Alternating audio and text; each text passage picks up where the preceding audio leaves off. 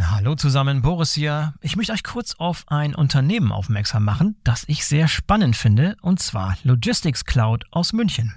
Spannend deshalb, weil Logistics Cloud ein neutrales Datennetzwerk für den Datenaustausch betreibt, das bereits 90 Prozent der weltweit tätigen Logistikunternehmen abdeckt. Und Leute, die die Logistics Cloud verwenden, sagen, man hat sofort das Gefühl, so sieht die transparente Supply Chain der Zukunft aus. Das ist natürlich eine gewagte Aussage, macht aber Sinn, wenn man sich anschaut, wie das Ganze tatsächlich funktioniert. Vereinfacht ausgedrückt kann man sich das so vorstellen, dass beliebig viele Shipper an das System von Logistics Cloud angebunden werden können, um Transportaufträge und Statusmeldungen an ebenso viele verbundene Logistikdienstleister zu übermitteln oder von diesen zu empfangen. Das hat zum Ziel, eine komplette Transparenz der Sendungsströme zu erreichen, wobei jede Sendung von mehreren Versendern zu mehreren Logistikdienstleistern verfolgt werden kann. Außerdem werden beliebig viele IoT-Provider an die Logistics Cloud angeschlossen, um Sendungsdaten mit IoT-Daten anzureichern und diese Rückmeldungen an die IT-Systeme der Kunden weiterzuleiten. Das neutrale Datenaustauschnetz der Logistics Cloud ist modular aufgebaut und somit maximal flexibel. Die Plug-and-Play-Lösungen lassen sich mit universeller Anbindung sowohl in bestehenden Lösungen als auch in neuen Anwendungen einfach einsetzen.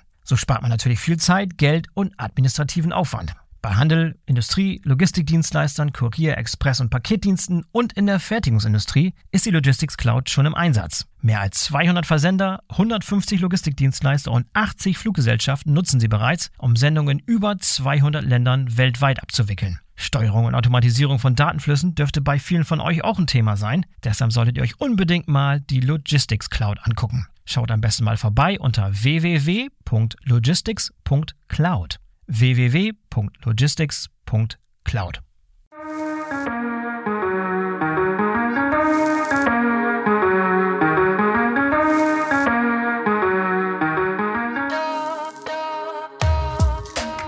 Hallo und herzlich willkommen zum BVL Podcast. Ich bin euer Host Boris Felgendreher und heute darf ich euch einen ganz besonderen Gast präsentieren. Und zwar die deutsche Unternehmerlegende Wolfgang Grupp. Herr Grupp ist alleiniger Inhaber und Geschäftsführer des Familienunternehmens Trigema. Trigema wurde 1919 von Grupps Vater gegründet und ist heute Deutschlands größter Hersteller von Sport- und Freizeitbekleidung, der tatsächlich noch 100% seiner Produkte hier in Deutschland produziert.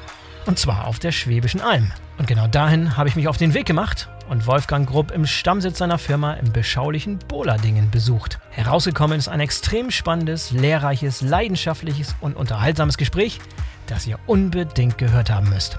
Wolfgang Grupp ist ein leidenschaftlicher Vollblutunternehmer, der zu vielen Dingen seine ganz eigene Meinung hat und diese auch sehr offen und direkt kommuniziert. Oftmals polarisiert er damit. Was genau ich damit meine, das werdet ihr gleich erleben. Los geht's!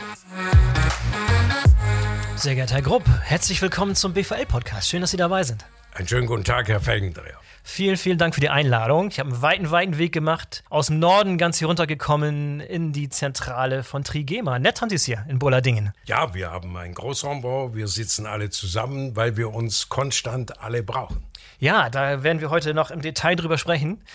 Äh, bevor wir richtig in die Materie einsteigen, wird mich Ihre Unternehmenshistorie ein bisschen interessieren. Die ist super faszinierend, da habe ich einiges recherchiert. Das Unternehmen Trigema ist ja schon 1919 gegründet, das heißt über 100 Jahre alt.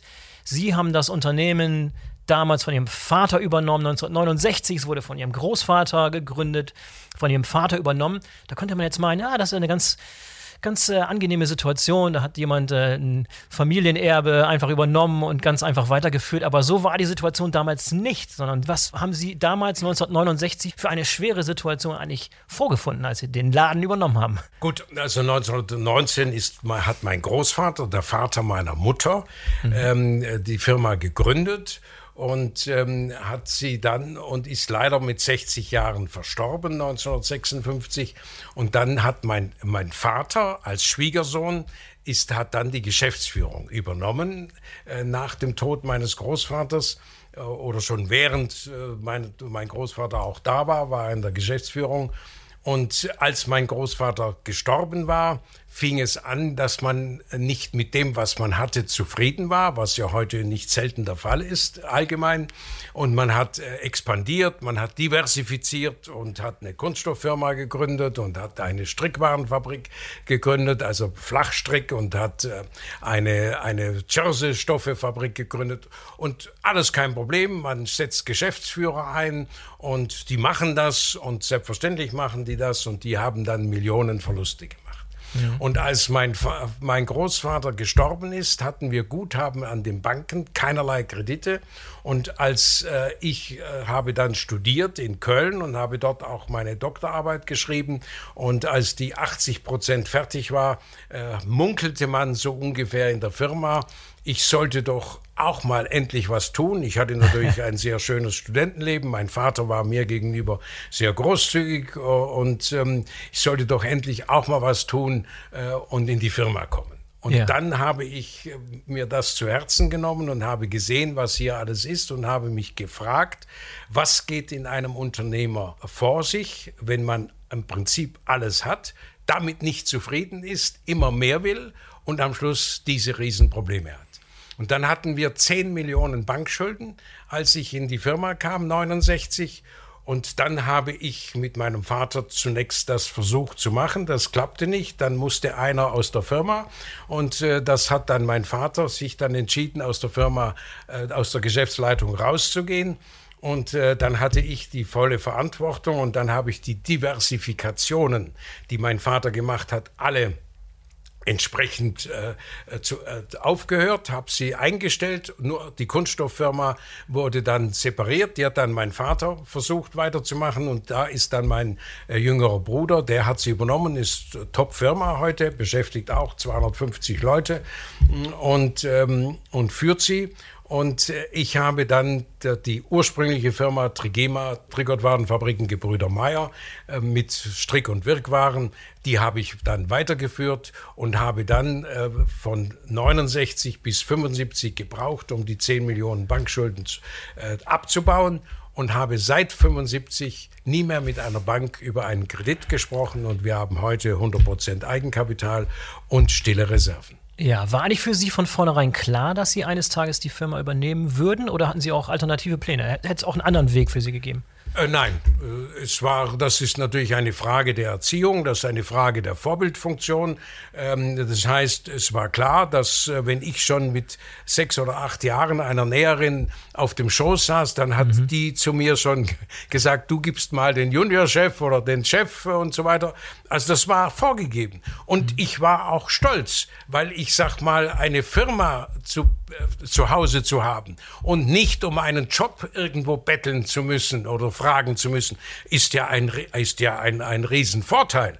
Ja. Und selbstverständlich habe ich äh, gerne diesen Vorteil wahrgenommen, aber ich wusste, dass ich auch die Verpflichtung habe, nicht nur die Vorteile zu genießen, sondern auch die Verpflichtung habe, diese Firma in die nächste Generation weiterzuführen. Ja, und da haben Sie ganz früh dann schon relativ mutige Entscheidungen getroffen oder zumindest sehr, sehr klare Entscheidungen getroffen. Das heißt, Sie haben diese, Versifizierung zurückgefahren, das war Punkt Nummer eins. Was waren die nächsten großen Erfolge, die Sie feiern konnten? Was waren so wirklich die wichtigen frühen Meilensteine, die die Firma dann nochmal auf den richtigen Weg gebracht haben? Ja gut, das kann man so nicht sagen. Wissen Sie, ich habe damals nie von Erfolg oder was weiß ich. Erfolg ist übrigens keine Kunst. Okay. Erfolg zu haben ist keine Kunst. Aha. Den Erfolg durchstehen ist eine Kunst. Und deshalb müssen Sie sagen, ob ich erfolgreich bin oder nicht, wenn Sie an meinem Grab stehen. Es gab viele erfolgreiche Unternehmer, Neckermann, Schlecker und wie sie alle heißen. Die sind, werden aber nicht als, als erfolgreiche Unternehmer beerdigt, sondern sie werden als Versager beerdigt. Das heißt, oder wurden beerdigt. Das ist das Problem. Erfolg durchstehen. Und deshalb sage ich, Erfolg Erfolg haben ist keine Kunst, ihn durchstehen. Und das heißt, konstant den Wandel der Zeit erkennen, ihn mitmachen und entsprechend das zu entscheiden, damit man auch in der Zukunft bestehen kann. Mhm. Was waren denn dann anders gefragt, so frühe Entwicklung oder ein Wandel, den Sie erkannt haben? Den zu dem Zeitpunkt noch nicht viele erkannt haben und wo sie da relativ früh aufs richtige Pferd gesetzt haben. Sie müssen ja irgendwann so, so ja, Weichen also gestellt haben. Sie dürfen mich nicht gescheiter einschätzen, als ich bin. äh, es ist eine ganz einfache Geschichte. Und zwar, ich, wir hatten, als ich in die Firma kam, waren unsere Großkunden die Kaufhauskönige und die Versandhauskönige. Die Karstadt dieser Welt, die in der Kammer. Karstadt, Hertie, Horten, Kaufhof ja. und so weiter. Ähm, und äh, auch Peek und Kloppenburg. Äh, und mhm. die Versandhauskönige, Quelle, Neckermann, Schöp Schöpflin und so weiter. Dass die Pleite machten, das waren die, war die Ursache des Niedergangs der Textilindustrie. Denn wenn die Großkunden nicht mehr kaufen, dann wird's schwierig. Aber Schuld waren indirekt. In Bollarding gab es ja 26 Textilfabriken. Man hat sich gegenseitig die Leute abgeworben. Das war hochinteressant. Jeder wollte größer sein als der andere und jeder war stolz, dass er die Aufträge für diese Kaufhauskönige oder Versandhauskönige, dass er im Sortiment war. Aber sie haben den Wandel der Zeit nicht erkannt und haben nicht gemerkt, als diese Kaufhaus-Versandhauskönige die Preise drückten, dass die die Preise drückten, weil sie selber die Probleme nicht erkannten und den Wandel nicht erkannten. Und da hat keiner zu mir gesagt, Herr Grupp, ich habe versagt, ich, können Sie mir helfen? Nein, er hat gesagt, ich schmeiß Sie aus dem Sortiment, ähm, wenn Sie mir den Preis nicht machen. Ja? ja. Dann habe ich gesagt, Sie brauchen mich gar nicht rausschmeißen. Wenn Sie den Preis nicht bezahlen wollen, kriegen Sie keine Ware mehr. Ich habe sie als erster verloren, diese Großkunden. Und dann war ich verpflichtet, äh, neue Kunden zu suchen. Und als Großkunden kamen dann die SB-Kunden, voran Metro. Mhm. Es war aber unter, es war für eine Marke unter der Gürtellinie, wenn man auf Deutsch gesagt eine Metro beliefert hat, weil die ja billiger verkauft hat. Nur hatte ich nie die Arroganz zu sagen, wenn Sie meine Ware kriegen, müssen Sie die so verkaufen. Ich habe immer gesagt, je billiger er sie verkauft, das ist die Leistung meines Kunden, wenn er sie billig verkaufen kann und noch Geld verdient. Und wenn je billiger er sie verkauft, desto schneller kauft er nach. Also ich habe nie die Preise beeinflusst. Ich habe eine SB Metro beliefert, die SB-Kunden beliefert. Und als die dann auch Probleme kriegten und billiger kaufen wollten, habe ich die Discounter beliefert, voran Aldi. Und Aldi hat mit mir dann am Schluss mal 36 Millionen gemacht. Aber er hat immer nur ein halbes Jahr im Voraus gekauft, eine Aktion und hat nie garantiert, dass er weiterkauft. Und dann wollte er ein toller Kunde. Ich lasse über Aldi nichts kommen. Ein Top-Kunde, fair, anständig und alles. Und dann wollte er, nachdem wir 36 Millionen Jahresumsatz machten, wollte er äh, Eigenmarke. Habe ich verstanden. Aber dann wollte auch noch 30, 40 Prozent die Preise runter. Und dann habe ich gesagt, das geht nicht, das ist der Anfang vom Ende. Heute 30, 40 Prozent, morgen nochmal 10 Prozent. Jetzt muss ich in einer bedarfsgedeckten Wirtschaft endgültig auch ein Teil der Handelsfunktion in eigene Hände übernehmen. Und dann habe ich meine eigenen sogenannten Testgeschäfte gemacht. Und das war, diesen Wandel musste ich erkennen. Wir hatten Aufträge noch und noch, als es 25, 26 Textilfirmen in Bullarding gab. Jeder hat dem anderen versucht, äh, äh, die Arbeitskräfte abzuwerben. Dann hat sich das gewandelt. Dann kam äh, die New Economy Krise und das und jenes. Und dann haben die Pleite gemacht, die Großkunden. Und dann wurde die Nachfrage schwächer. Und dann habe ich gesagt, wenn ich einen Koch habe, der mir kocht und der lehnt ab zu kochen, gibt es nur eins, sterben oder selber kochen. Und dann habe ich gesagt, okay, wenn ich so und so viele Händler habe, die alle am Schluss Probleme haben oder aufhören oder pleite machen, dann muss ich am Schluss nicht nur produzieren, ich muss auch meine Produktion teilweise selbst verkaufen, um nicht in totale Abhängigkeit zu geraten. Und dann haben wir die Geschäfte gemacht und dann kam einige Jahre, zehn Jahre später der Online-Shop. Ja. Vor 25 Jahren haben wir dann online. Die, Auch recht früh, ne? Ja klar, weil ja. das war die Chance. Ich konnte ja mit, dem, mit meinen Geschäften, konnte ich ja nur die Kaufhauskönige ersetzen, die Versandhauskönige nicht. Mhm. Weil der, der in Hamburg bestellt hat bei Quelle, der konnte ja bei mir nicht kaufen, weil der war ja nicht in meiner Gegend hier. Oder in, wenn er nicht in ein Geschäft von mir zufällig kam.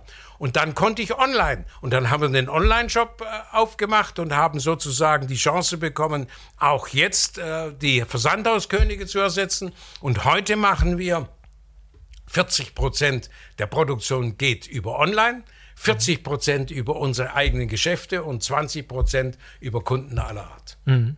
Und die Kunden waren damals und auch heute noch nach wie vor zum größten Teil in Deutschland, richtig? Sie machen kein internationales Geschäft, sondern der Großteil des Geschäfts. Ja, ich bin an. auch da sehr simpel. Wissen Sie, wir haben 80 Millionen Bundesbürger. Ja? Ja. Und in etwa. Und wir, wir produzieren, äh, wir produzieren äh, knapp 8 Millionen Stück Ware oder 7 Millionen Stück Ware im Jahr. Wenn also jeder Zehnte ein Stück im Jahr kauft, dann brauche ich nicht groß ins Ausland. Wir haben heute ja keine Aufträge für morgen. Bei uns kauft keiner heute und sagt, ich möchte in drei Monaten. Der möchte immer sofort. Und wir produzieren heute volles Risiko, 100% ausgelastet auf unser Lager und dann, und das ist die Frage, ob wir das Richtige oder das Falsche produzieren. Und das mache ich selbst, die Dispositionen. Ich gebe jede Woche an, was wir produzieren müssen für nächste Woche, für die nächsten Wochen. Und dieses Risiko übernehmen wir. Wir erfahren volles Risiko und äh, deshalb können wir konstant alles liefern. Und wir können heute äh, liefern weil wir auf Lager produzieren und die Kunden kaufen bei uns, weil wir Qualität haben. Nicht, weil wir preislich die billigsten sind, weil wir Qualität haben und flexibel sind und liefern können. Die meisten können ja nicht liefern. Auch in Pandemiezeiten und so weiter hatten wir entsprechende Lager und konnten online und alles entsprechend liefern. Also das sind, wie ich nutze, die Vorteile, die am Markt verlangt werden. Qualität ist ein Vorteil und Flexibilität, Schnelligkeit. Aber ich finde es bemerkenswert, weil das macht niemand anders so, glaube ich. Ne? Also wirklich auf Lager produzieren und dann selber versuchen vorherzusagen, wie der Bedarf sein wird in den nächsten Monaten, in den nächsten Wochen. Und die meisten Unternehmen tun sich schwer damit, den Kundenbedarf korrekt vorauszusehen. Und Sie haben gerade beschrieben, das ist Ihre Intuition, das machen Sie seit Tag und Jahr selber. Also Sie ja, okay. weil ich sage mal, ich werde natürlich mein Geld selber kaputt machen und nicht von anderen kaputt machen lassen. ja. Also ich sage mal, ich muss wissen, ich bin ja 54 Jahre im Betrieb, ja, und mache das und ich habe eine Ahnung und ich lasse mir jetzt nicht von irgendeinem Geschäftsführer oder sonst was irgendetwas was aufoktroyieren, was ich bezahlen muss. Also ich bin da ein bisschen egoistisch, das mache ich selbst, das bestimme ich selbst und die Verantwortung übernehme ich selbst und ich habe eine Ahnung und das ist, ich bin erfahren, so wie ein toller äh, Drei-Sterne-Koch natürlich auch Erfahrung hat, was er vorbereiten muss, was er für den nächsten Abend, wenn er eine Speisekarte hat, mehr oder weniger braucht der wird das wissen, weil er eine gewisse Erfahrung hat. Und so muss ich das auch wissen. Und ich bin stolz zu sagen, dass wir in den 54 Jahren nie eine negative Bilanz abgegeben haben und 100% Eigenkapital haben und keinerlei Kredite. Und alles bezahlt ist. Aber mein Warenlager kriegen Sie für 50 Millionen oder 60 Millionen nicht. Bemerkenswert, ja. Gab es denn mal so ein paar Situationen, wo Sie, wo Sie Ihre Entscheidung wirklich in Frage gestellt haben und gesagt haben, oh, da habe ich mich komplett verkalkuliert, da habe ich eigentlich aufs falsche Feld gesetzt, da habe ich den falschen Weg eingeschlagen. Rückblickend, gibt es so einen Moment, wo Sie sagen, da war es ganz, ganz knapp? Also ich, äh, knapp war es nie. Knapp äh, also das gibt es nicht. Wissen Sie, das wäre fatal, wenn es knapp ist. Ich verstehe bei Ihnen unter knapp, dass Sie sagen, jetzt muss ich dann auch wie alle anderen sagen, wenn es ein Problem ist, mache ich Insolvenz. Also das gibt es bei uns. Nicht. Nee, so, so weit muss ja nicht gehen. Aber, Nein, aber, aber knapp ja. gibt es nicht. Es, mhm. Wenn ich erkenne, dass ich habe sicher viele Entscheidungen getroffen, die ich konstant korrigiert habe. Eine, ist, eine Entscheidung ist keine Fehlentscheidung. Eine Entscheidung ist richtig, denn ich habe sie im Moment getroffen mit der Meinung, dass es so kommen wird. Und in dem Moment, wo ich erkenne, dass die Entscheidung hätte ein bisschen äh, korrigiert werden muss, dann korrigiere ich sie. Gibt es keine, dann habe ich neue Erkenntnisse und passe die Entscheidung den neuen Erkenntnissen an. Also nehme ich mal die Flüchtlingspolitik von der Frau Merkel. Es war der Willkommensgruß war richtig der war gut gemeint, war richtig. Aber als sie erkannt hat, dass Scharlatane über die Grenze kommen, dann hätte sie sagen müssen, das wusste ich nicht, das habe ich nicht gedacht, dass auch hier die so viel Scharlatane rein. Wir müssen die Grenzen wieder einrichten, wir müssen kontrollieren und ein Scharlatan kommt mir nicht über, die Grenze. Fertig. Dann hätte sie das ganze Problem nicht gehabt. Probleme sind nur dann, wenn man etwas entscheidet und die Korrektur, wenn man neue Erkenntnisse hat, nicht sofort vornimmt.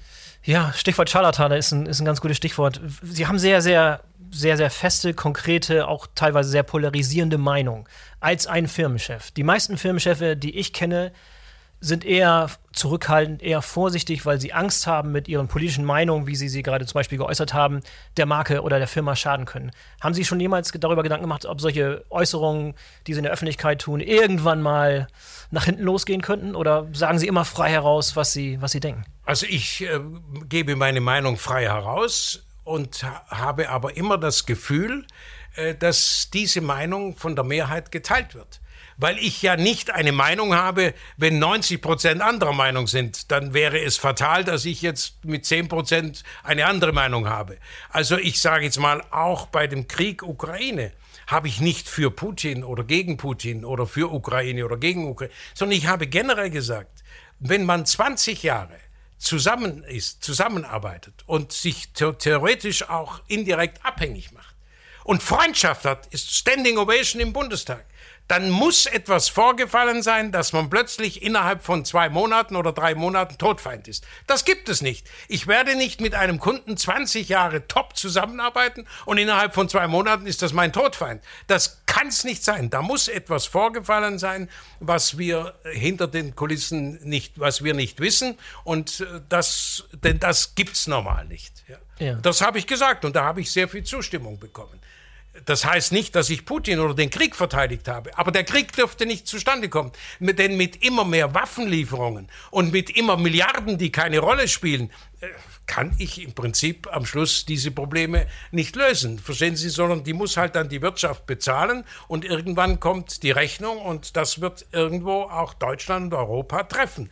Äh, und ich sag mal, ja, und damit muss man leben. Wir hätten in viel mehr früher erkennen müssen, dass hier etwas nicht stimmt, ob wir mit der NATO zu weit vorrücken oder nicht, ob da Versprechen nicht eingehalten wurden oder nicht, das weiß ich nicht. Ich bin politisch überhaupt nicht engagiert, aber irgendetwas muss vorgefallen sein, dass plötzlich einer, der 20 Jahre befreundet ist, dies plötzlich einen solchen Krieg anfängt. Ja. Das ist sicher nicht in Ordnung, aber das hätte man diplomatisch vorher äh, lösen müssen. Ja. Woher kommt dieser, diese, dieses Bedürfnis bei Ihnen, sich zu solchen Sachen unbedingt äußern zu müssen? Man könnte ja theoretisch auch sagen, ich halte den Ball flach, da, ich habe da meine Gedanken dazu, aber die muss ich nicht öffentlich teilen. Gehört das ein bisschen auch mit zu ihrer, ihrer Marke, die sie sich aufgebaut haben, diese Persönlichkeit Wolfgang Gruck, die auch ein bisschen sehr, sehr eng verbunden ist mit der Marke Trigema? Nein, das ist vielleicht eine Spontanität, die mhm. ich habe, die ich sehr, weil mich etwas ärgert, weil ich ja. sage, wir machen uns jetzt Probleme. Der Krieg ist ja für alle ein Riesenproblem, verstehen Sie? Und ich sage mal, am Schluss gibt es keinen Gewinner. Es gibt nur Verlierer am Schluss. Also auch Putin wird kein Gewinner sein. Und äh, ich sage mal, und wir Europa müssen das bezahlen. Und äh, ich sage mal, ich bin der Meinung, der Amerikaner ist dann am Schluss wieder mal Gewinner, weil er wird daraus natürlich seine Großmacht stärken, Putin wird kleiner bleiben und das sage ich halt mal und das ist meine Meinung, aber ich sag mal, ja, ich meine, Sie haben recht, äh, ich sollte dazu am besten nichts sagen, aber ähm, wenn mich etwas stört, äh, ja. dann muss ich ganz offen gestehen, äh, ist das halt so, dass ich dazu auch Stellung nehme. Ja, vielleicht mal ein bisschen zurück zum, zum Thema Textilindustrie. Ich würde da gerne nochmal Ihre Meinung hören. Wir hatten da gerade jetzt aufgehört. Deutsche Textilindustrie. Vielleicht nochmal Ihr Blick auf die globalen Entwicklung der Textilindustrie. Wenn man so große Konzerne anguckt wie Zara, wie H&M, wie Fast Fashion, diese gesamten Dinge. Wenn sich das anschauen und wenn ich so ein bisschen verstehe, woher ihr Unternehmertum, ihre Denken kommt, ihre Philosophie, wie man ein Unternehmen betreiben sollte, da müssen eigentlich die Haare zu Berge stehen, wenn sie diese Fast Fashion sehen und diese schnelllebigen Trends und alles, was damit zusammenhängt, die Arbeitsbedingungen in fernen Ländern und so weiter. Was ist Ihr Blick darauf, auf die globale Textilindustrie? Gut, dazu kann ich nicht viel sagen. Das ist die Verantwortung, die die, die das global machen, die müssen das verantworten. Mhm. Und äh, ob da Kinderarbeit oder das oder jenes, ich kann nicht überall kritisieren, ich weiß es auch nicht, ich habe es auch nicht gesehen. Es wird ab und zu geschrieben, aber das müssen die verantworten. Ich kümmere mich um, um hier, da wo ich bin, um, äh, wir haben nur deutsche Produktion und äh, da kümmere ich mich darum, dass es hier fair zugeht, dass meine Mitarbeiter sind mein höchstes Gut. Äh, die ohne Mitarbeiter wäre ich machtlos, da könnte ich nichts machen und deshalb haben wir auch ein gutes Verhältnis zu den Mitarbeitern. Ich garantiere ja die Arbeitsplätze. Ich habe noch nie jemand aus Arbeitsmangel gekündigt. Ja. Ich stelle den Mitarbeiter ein und wenn ich ihn einstelle, dann habe ich ihm sozusagen versprochen, ihm auch auf die nächsten Jahre Arbeit zu geben. Und wenn ich das einhalte und er einhält, dass er mir versprochen hat beim Annehmen des Jobs, dass er mir seine Leistung gibt, wenn beide ihre Pflicht erfüllen, gibt es kein Problem. Und äh, dieses Miteinander, das hat uns viele Krisen äh, über überdauern lassen. Und wir haben viele Krisen, auch Pandemie, egal wie, am ersten Tag der Pandemie, wo unsere Geschäfte geschlossen waren, damals haben wir 50 Prozent der Produktion über unsere Geschäfte verkauft, äh, im ersten Jahr der Pandemie, ähm, dann habe ich sofort per Videobotschaft an meine Mitarbeiter durchgegeben, dass das mein Problem ist, nicht Ihr Problem. Sie brauchen sich nicht sorgen. Auch in der wahrscheinlich schwierigsten Krise hm. werde ich selbstverständlich Ihre Arbeitsplätze garantieren. Sie sollten sich keine, keine Sorgen machen. Sie sollen Ihre Leistung weiterhin bringen. Dafür stehe ich gerade. Und wir haben keine Kurzarbeit, nie Kurzarbeit gemacht, nie etwas. Wir haben nie Leute entlassen. Und das ist aber meine Aufgabe. Und dafür kann ich auch vom Mitarbeiter konstant seine Leistung verlangen, weil ich meine Leistung auch bringe. Und es hat vor allem auch zur Folge, dass äh, es Mitarbeiter gibt, die sehr, sehr, sehr lange bei ihm im Betrieb sind. 20, 30 Jahre und länger. Also sehr, sehr treue, langjährige Mitarbeiter hier im Betrieb. Ja, wir haben natürlich äh, jedes Jahr ein paar, die 40-jähriges Jubiläum feiern und ab und zu auch einen, der 50-jähriges ja, feiert. Mhm. Die Leute kommen früher mit 14, 15, heute vielleicht äh, mit 18 und sind, wenn sie 40-jähriges feiern, dann sind sie knapp 60. Ähm, ich sag mal, und das ist doch schön, wenn sie das Gefühl haben, dass der Mitarbeiter 40 Jahre ihnen die Treue gehalten hat und er, und er die Leistung gebracht hat und alles. Das ist ein sehr schönes Gefühl, das ehren wir und äh, für das sind unsere treuen Mitarbeiter. Und das, wir haben ja bis zu drei Familienstämme gleichzeitig im Unternehmen. Die Großmutter ist noch da, äh, dann die Eltern sind da und die Tochter oder der Sohn ist bereits auch da. Und deshalb ist auch die Garantie für die Mitarbeiterkinder konstant gegeben, weil wenn, die, wenn ich ein Mitarbeiterkind einstelle, habe ich kein Problem. Weil wenn das ein Problem macht, ist das das Problem der Eltern. Weil dann würde jeder sagen, deine Tochter, dein Sohn und so weiter. Und das lassen die Eltern sich nicht lange bieten und sorgen dafür, dass, dass das Kind top ist. Aha. Also Mitarbeiterkinder sind immer top gewesen und haben bei uns deshalb auch selbstverständlich garantierte Arbeitsplätze. Und gekommen ist das aus der Zeit, als ich in die Firma kam, haben wir uns ja gegenseitig die Mitarbeiter abgeworben, weil wer mehr Mitarbeiter hat, war reicher.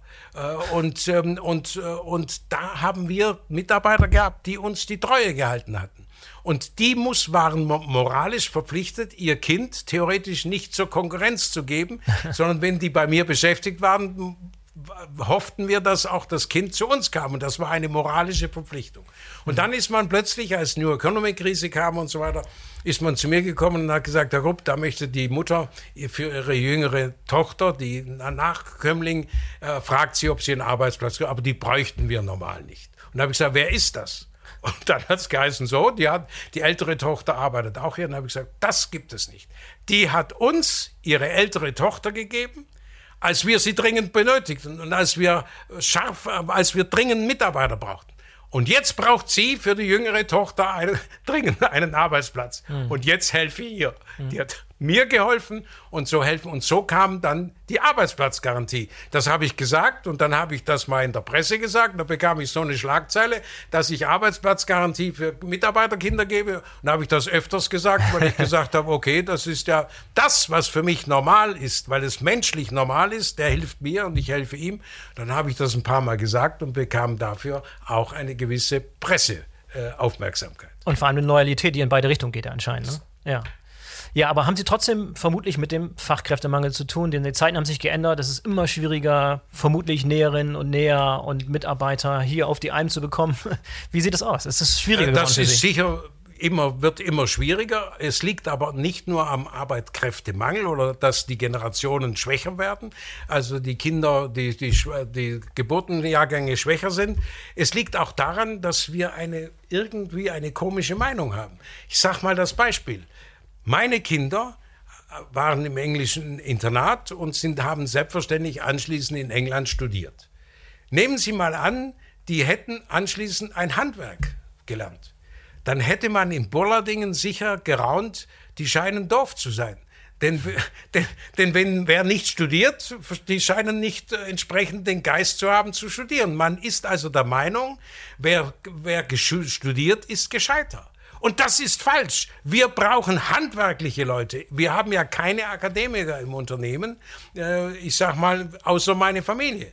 Wir brauchen handwerkliche Leute. Und wenn Sie mich fragen, wenn morgen, wir haben ja Gasturbinen und alles Mögliche, wenn ein Problem nachts an, an einer Gasturbine wäre, dann kommt ein, ein Handwerker von uns, äh, der bei uns beschäftigt ist, und repariert das. Ich könnte da hinstehen, wie ich wollte, da würde das Ding nie laufen. Wir brauchen die Fachkräfte, die Nähmaschinen reparieren können, die Maschinen am, im Stand halten und die entsprechend technischen äh, Know-how haben. Das sind für uns die, die wertvollen Leute und das muss ich ganz offen gestehen und deshalb muss die Meinung weg, hm, dass äh, Kinder studieren müssen, denn äh, wir brauchen immer mehr, mehr Leute, die, die, die studiert haben. Wir brauchen die Fachkräfte und deshalb habe ich Achtung vor den Handwerksabteilungen und die und da ist auch die Nachfolge geregelt meistens, weil der, der kleinere Handwerksbetrieb ist selbstverständlich, dass der Sohn auch das Handwerk, den Handwerksbetrieb übernimmt. Ja, Nur, manchmal, man, nicht immer. Aber ah, nicht immer, aber ja. mehrheitlich. Nur bei mhm. Betrieben, wissen Sie, je größer die werden, desto mehr sagen die Kinder nein. Wenn Sie jetzt das, das Problem Fissmann sehen, dann sieht man natürlich, was ich auch nicht ganz verstehe, dass wir im Prinzip, ähm, ich sag mal, ein solches Know-how, ähm, ich habe zwei, in beiden Häusern, in meinem Jagdhaus, Rathaus und hier jeweils Fissmann Heizkessel, ja, tolle Firma und ich habe die immer bewundert, aber dass die jetzt die Sparte der Zukunft, Wärmepumpen sozusagen an Amerikaner abgeben. Ich, ich weiß nicht, ob die Bundesregierung, die sagt, ja, das ähm, sei äh, gut und sie finden das gut, aber die Frage ist, ob wir alles nach Amerika abgeben müssen. Ja, haben Sie jemals mit dem Gedanken gespielt, irgendwas an irgendjemanden zu verkaufen? Nein. Nee. Äh, ich sag mal, ich habe ich habe, das ist die Firma meines Großvaters, er hat sie gegründet. Ich bin mein Vater zweite Generation, ich bin dritte Generation und ich habe Ihnen ja schon gesagt, ich habe damit Riesenchancen bekommen und Vorteile, aber auch die Verpflichtung, diese Firma in die nächste Generation an meine Kinder weiterzugeben. Ja. Viele dieser Tugenden, die Sie jetzt hier preisgegeben haben und auch schon seit langer Zeit predigen, haben Sie das Gefühl, dass die irgendwann auch Anklang gefunden haben, dass andere mittelständische Unternehmer irgendwie auf Sie hören und irgendwie auch ihren Stil anpassen, ihre Moral anpassen, ihre Vorgehensweise anpassen? Oder kommt es manchmal für Sie so vor, als wenn Sie da. Nein, das kann ich nicht beurteilen. Nee. Ich muss ganz offen, ich spreche ja, es ist ja nicht so einfach, ähm, das alles nachzuvollziehen, was ich mache, weil ich bin Alleininhaber. Mhm. Und die anderen haben ja meistens mehrere Gesellschafter, sind beteiligt und dann ja. ist das eine ganz andere Geschichte. Wenn ich mit zwei Geschwistern den Betrieb führen müsste, die beteiligt sind, dann könnte ich so nicht agieren. Dann wäre das zehnmal schwieriger. Also ich verlange von an, ich verlange nur die Verantwortung zurück, dass man sagt, mhm. man, äh, man kann nicht, solange es gut geht, kassieren und wenn es schlecht geht, den Bettel hinschmeißen und schnell eigene Insolvenz machen und dann geht es wieder munter weiter. Das ist natürlich etwas, was ich nicht unterstütze, aber wie einer seinen Betrieb führt, ob er, äh, ob er ins Ausland investiert oder nicht, Verantwortung muss da sein und wenn er das top macht, habe ich größte Hochachtung vor Firmen wie ein Fissmann, der ein Milliardenunternehmen hat, der das aufgebaut hat, Schade, dass er jetzt natürlich, äh, ich sag mal, äh, das äh, zu 80 Prozent, er ist mit 20 Prozent ja jetzt an Amerika beteiligt, aber das Hauptgeschäft hat er jetzt verkauft. Schade, aber es ist nun mal nicht da und natürlich ist eine gewisse Garantie da, so und so lange wird es weitergeführt, aber es gehört nicht mehr zum, nach Deutschland. Ja, leider. Ähm, würden Sie so weit gehen und sagen, Neugründung, also die ganze Startup-Atmosphäre, das ganze Startup-Umfeld, was, was heute existiert, gerade auch im Technologiebereich, dass da die Gründer auch von vornherein, von Anfang an schon diese, diese Eigenverantwortung übernehmen sollten und auch wirklich voll mit ihrem Gesamtvermögen, so wie sie es tun, hinter dem Unternehmen stehen? Oder gibt es da auch wie so, so Zwischenräume oder Grauräume oder zumindest irgendwie Nuancen, also die man beachten die müsste? Start-up heute, das wird ja sehr elitär Start-up genannt. Ja. Äh, das war doch früher auch. Das Wirtschaftswunder ist mit lauter sogenannten Start-up-Unternehmen gegründet worden. Das waren, die nannten nur nicht sich Start-up, sondern die haben eine, eine Firma gegründet und haben die dann weitergeführt. Und jedes große Unternehmen heute war früher äh, eine Neugründung und da war es indirekt Start-up. Nur die haben gehaftet. Die hatten KGs. Die haben eine Firma gemacht und die waren früher, das Wirtschaftswunder war mit lauter KGs, persönlich haftenden Unternehmern gemacht worden. Und da waren meiner Meinung nach die Entscheidungen überlegter, verantwortungsvoller und nicht der Gier und dem Größenwahn ausgesetzt. Und das bemängle ich ein bisschen, dass heute alles GmbH hat. Das heißt für mich, solange es gut geht, wunderbar. Und wenn es schlecht geht, kein Problem, dann äh, lässt man den Steuerzahler einspringen. Gut, es gibt noch andere Situationen, jetzt ganz konkret diese Startup-Szene, Venture Capital als Beispiel, wo wirklich äh, Angel-Investoren und Individuen dabei sind, die einfach Geld zur Verfügung stellen wollen, damit was riskieren wollen, auf neue junge Unternehmer setzen wollen, auf neue Ideen, die ausgetestet werden sollen, stellen das Geld zur Verfügung und wenn es nicht klappt, zahlt nicht der Steuerzahler, sondern derjenige, der damit spekuliert hat, dass die Firma irgendwann groß wird. Was halten Sie von solchen Konstellationen? Moment, das ist ja nichts anderes. Wissen Sie, ob ich als Inhaber das Geld zur Verfügung stelle oder Sie als äh, Start-up-Unterstützer das zur Verfügung stellen. Nur eins ist klar, was ich bemängle ist, wenn Sie jetzt sagen, Sie stellen eine Million zur Verfügung und die reicht nicht und dann werden die Schulden über die, über die Insolvenz abgewickelt. Das ist nicht in Ordnung. Und das, wenn dann das, der, der Investor weiter bezahlt, ja. Aber ich meine, wenn Sie jetzt gerade Renault-Schuh, da hat vor drei Monaten oder wann, hat der das gekauft und jetzt macht er Insolvenz. Ich meine, das können, kann keiner gutheißen und das ist das, was ich ablehne. Investoren ist toll und die müssen, die tun ja nichts anderes als ich auch. Ich habe nur eigenes Geld und investiere als Investor in die eigene Firma. Aber ich stehe auch gerade dafür. Aber wenn ich sage, ich gebe eine Million und die haben zwei Millionen ausgegeben und die andere Million wird über Insolvenz abgeschrieben, dann ist das nicht so das, was ich von Verantwortung erwarte.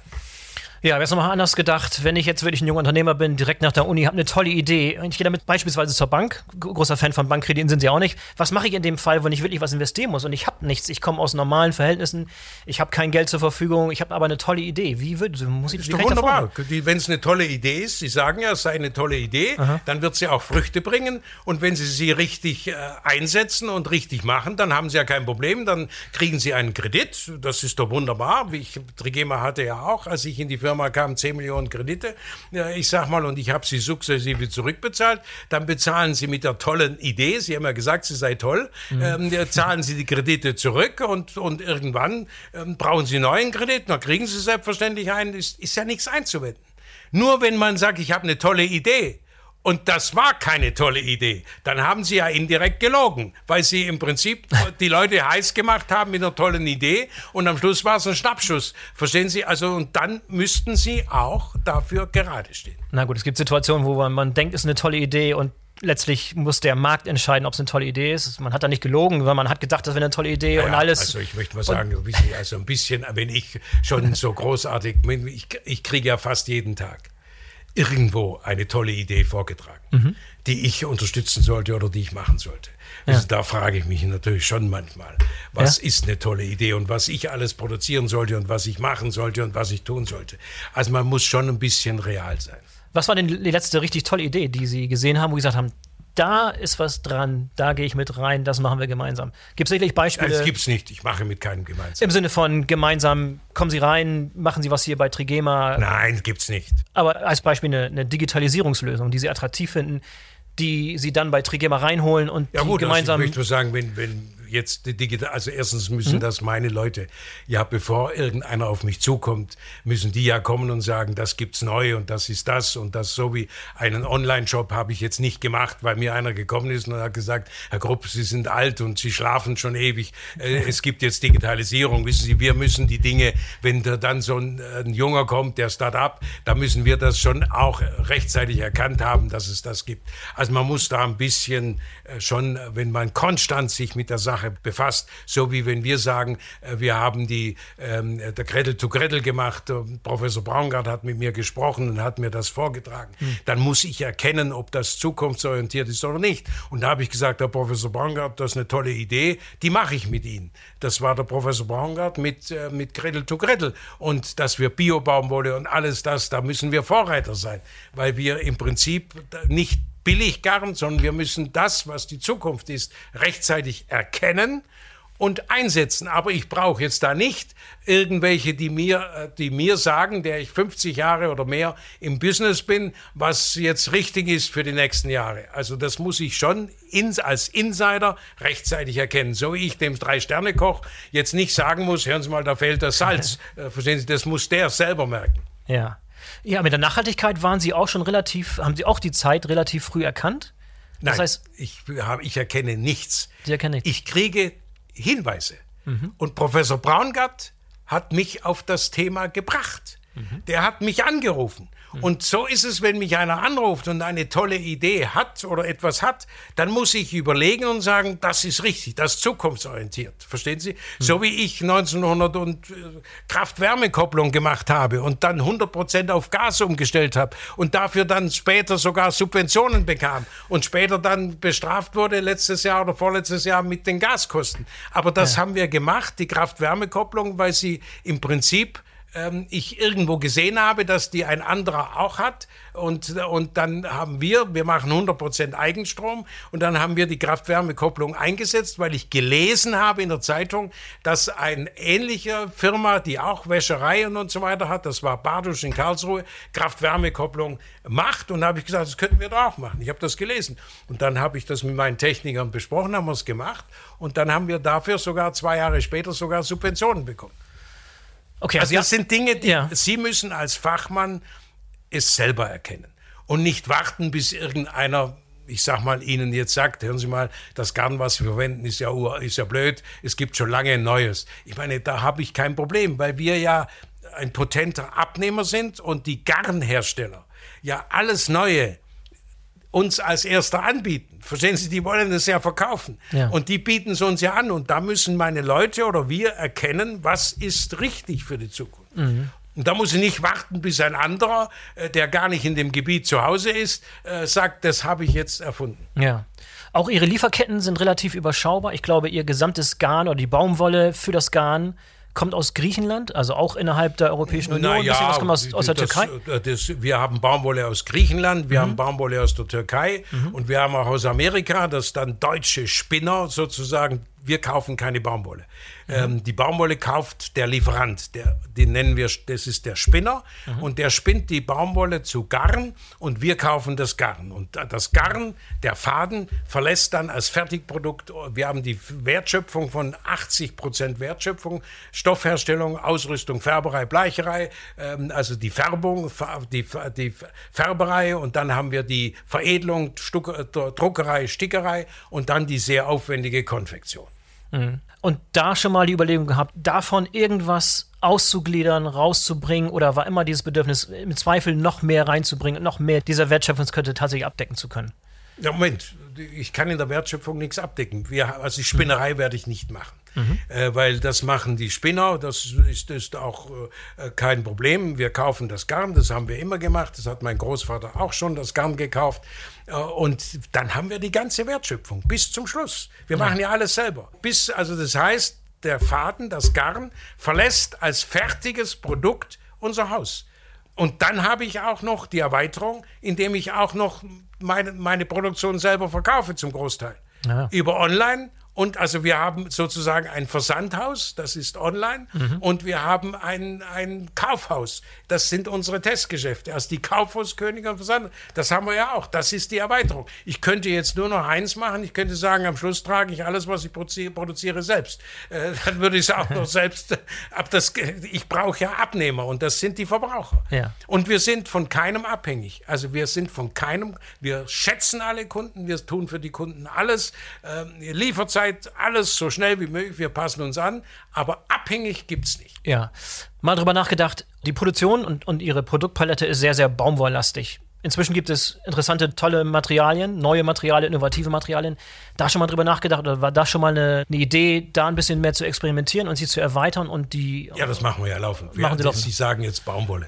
Ich meine, wir haben zig Produkte, die gar nicht mehr aus Baumwolle sind, die Mischgewebe mhm. sind. Mhm. Also die entsprechen für Sport äh, und, und alles haben wir Feingewebe, die, die, äh, die auch äh, sind. Wir haben natürlich das Hauptprodukt ist natürlich 100% Baumwolle. Aber wir haben T-Shirt mit 50-50, wir haben haben aus, aus, aus Spezialgarnen, Liozell und so weiter, okay. haben wir mhm. T-Shirt und so weiter. Also das ist eine Automation, das gibt mir meine Entwicklungsabteilung. bekannt. Die ja. sagt zu mir, Herr Grob, da gibt es ein neues Garn oder einen neuen Stoff und dann, dann machen wir das. Und wenn die das für richtig finden, dann mache ich es. Und dann zeigt sich, ob wir auch Abnehmer finden. Und wenn die, wenn die Abnehmer kommen, wird es weitergemacht. Und wenn die Abnehmer schwach sind, dann wird es wieder aufgegeben. Ja. Herr Gruppe, sind Sie ja ein Familienunternehmen. Das heißt, nicht nur Sie, sondern auch Ihre Frau und Ihre beiden Kinder sind im Betrieb, auch schon seit langer Zeit. Es kommt irgendwann der Gedanke, irgendwann muss es eine Nachfolgeregelung geben und Sie haben sich da schon lange und oft zu geäußert, wie die aussehen könnte, aber vielleicht können Sie unseren Zuhörern nochmal darstellen, wie momentan die Situation aussieht, wie Sie über die Zukunft der Firma nachdenken. Sie sind jetzt 81 geworden. Irgendwann muss jeder sozusagen drüber nachdenken, das Zepter abzugeben. Wie sieht bei Ihnen die Nachfolgeplanung Gut, aus? Gut, also die ist natürlich genauso wie alle Entscheidungen, die ist gefallen. Mhm ich habe entschieden, dass ich zum Ende dieses Jahres, also wenn ich kurz vor ich 82 werde, ich werde im April nächsten Jahres 82, äh, gebe ich die Firma indirekt an meine Frau ab. Sie ist Alleinerbin und sie hat dann ein, ein, halbes Jahr Zeit, aus steuerlichen Gründen, es dann an die Kinder weiterzugeben oder zu behalten. Dann muss man halt zweimal die Erbschaft oder Schenkungssteuer zahlen. Ähm, und meine Frau, wir sind eine Familie, sie kriegt das und sie soll entscheiden, ob ein Kind oder zwei Kinder das übernehmen. Beide Kinder sind in der Firma. Mein Wunsch war, dass normal ein Kind die Firma bekommt, das andere bekommt was anderes. Äh, und welches Kind, das soll meine Frau entscheiden. Beide können es, sind beide top in der Firma, sind in der Geschäftsleitung äh, und äh, tragen alle Entscheidungen mit und kennen sich aus. Und es kommt auch darauf an, wo die Lebenswege hinführen. Wir wissen, sind ja noch beide nicht verheiratet. Wir wissen nicht, äh, wo sie am Schluss äh, dann sind. Äh, und das wird sich alles entscheiden. Und das wird meine Frau zu entscheiden haben, weil sie 24 Jahre jünger ist und im Prinzip ja mich garantiert entsprechend überlebt und das alles auch entsprechend dann begleiten kann. Ja, werden Sie sich dann abrupt aus dem äh, Betrieb zurückziehen oder Schritt für Schritt? Und dann die nächste Frage, wie wird Ihnen das, glauben Sie, dass Ihnen das leicht oder schwer fallen wird, sich so. Das, ich möchte mal so sagen. Gar nicht so einfach das, wahrscheinlich. So, das ist nicht so schwierig. Ich habe entschieden, dass ich die Firma, ich bin ja Inhaber W Group EK, ich bin der alleinige Inhaber. Ich werde diese Firma abgeben, 100% verschenken an meine Frau bzw. an die Kinder. Damit bin ich nicht mehr Inhaber, habe auch keine Verantwortung mehr und nichts und, äh, und bin dann auch mit meiner Position alleiniger Geschäftsführer, das ist auch beendet und dann wird ähm, das äh, ein Kind oder beide Kinder Geschäftsführer, die sind ja beide äh, in der Geschäftsleitung, äh, werden sie machen und einem Kind oder beiden Kindern wird es gehören und dann bin ich halt hier und wenn ich nichts mehr gefragt werde, ist auch recht. Und wenn ich was gefragt werde, dann ist auch schön. Dann werde ich meine Meinung sagen, aber ich trage die Verantwortung nicht mehr. Ja. Und man kann machen, was heute ist es so, dass ich natürlich indirekt die Verantwortung trage. Und, ähm, und äh, deshalb werde ich genau, aber ich werde sicherlich später auch gefragt. Ich gebe eine Meinung ab, aber was gemacht wird, muss dann der andere entscheiden. Mhm. Aber Sie haben hoffentlich nicht den Plan, sich so ein bisschen aus der Öffentlichkeit zurückzuziehen. Wir wollen Sie auch in Zukunft noch häufig in Podcasts und in Live-Talkshows und so weiter. Ich habe, ich habe noch nie mich in einen Podcast gedrängt. Ich das glaube stimmt. nicht, dass wir Sie angefragt haben, sondern Sie haben mich angefragt. Und äh, deshalb äh, gibt es keine Diskussion. Ich dränge mich nirgends auf. Und wenn einer was wissen will, dann werde ich meine Meinung sagen. Und wenn er nichts wissen will, dann habe ich meine Ruhe und bin auch zufrieden. Nein, so war es nicht gemeint. Ich meinte, wenn jemand anfragt, dass Sie dann auch noch bereitwillig in der Öffentlichkeit auftreten. Ja gut, also wenn ich heute neben dem Geschäft her bereit war zu antworten, warum soll ich dann, wenn ja. ich mehr Zeit habe, nicht mehr antworten? Ja. Aber was, was glauben Sie, wie der Alltag so aussehen wird für Herrn Grupp äh, nach Trigema Kann sozusagen? Ich nicht sagen. Das, ist das ist auch eine Frage, äh, das bestimmt ein anderer über mir. Äh, Habe ich die Gesundheit? Bin ich das? Wissen Sie, man weiß das ja nie. Äh, und deshalb sage ich, das kann ich Ihnen nicht sagen. Aber Sie können mich dann mal besuchen. Und dann kann ich Ihnen sagen, wie es mir, wie es die letzten Wochen gegangen ist. Das mache ich gerne. Äh, Herr Grupp, ich wünsche Ihnen auf jeden Fall bei diesem Übergang sehr, sehr viel Glück, glückliches Händchen und viel Erfolg. Und ich hoffe, dass Sie noch lange, lange gesund bleiben, so fit bleiben und auch weiterhin so bereitwillig Ihre Meinung äußern. Vielen Dank, dass Sie heute dabei waren. Ich weiß es sehr, sehr zu schätzen. Vielen Dank. Auch Ihnen herzlichen Dank. So, das war der BVL-Podcast mit Trigema-Chef und Unternehmerlegende Wolfgang Grupp. Ich hoffe, euch hat es gefallen und ihr seid beim nächsten Mal wieder dabei. Für heute sage ich Tschüss und auf Wiederhören. Bis zum nächsten Mal. Euer Boris Felgendreher.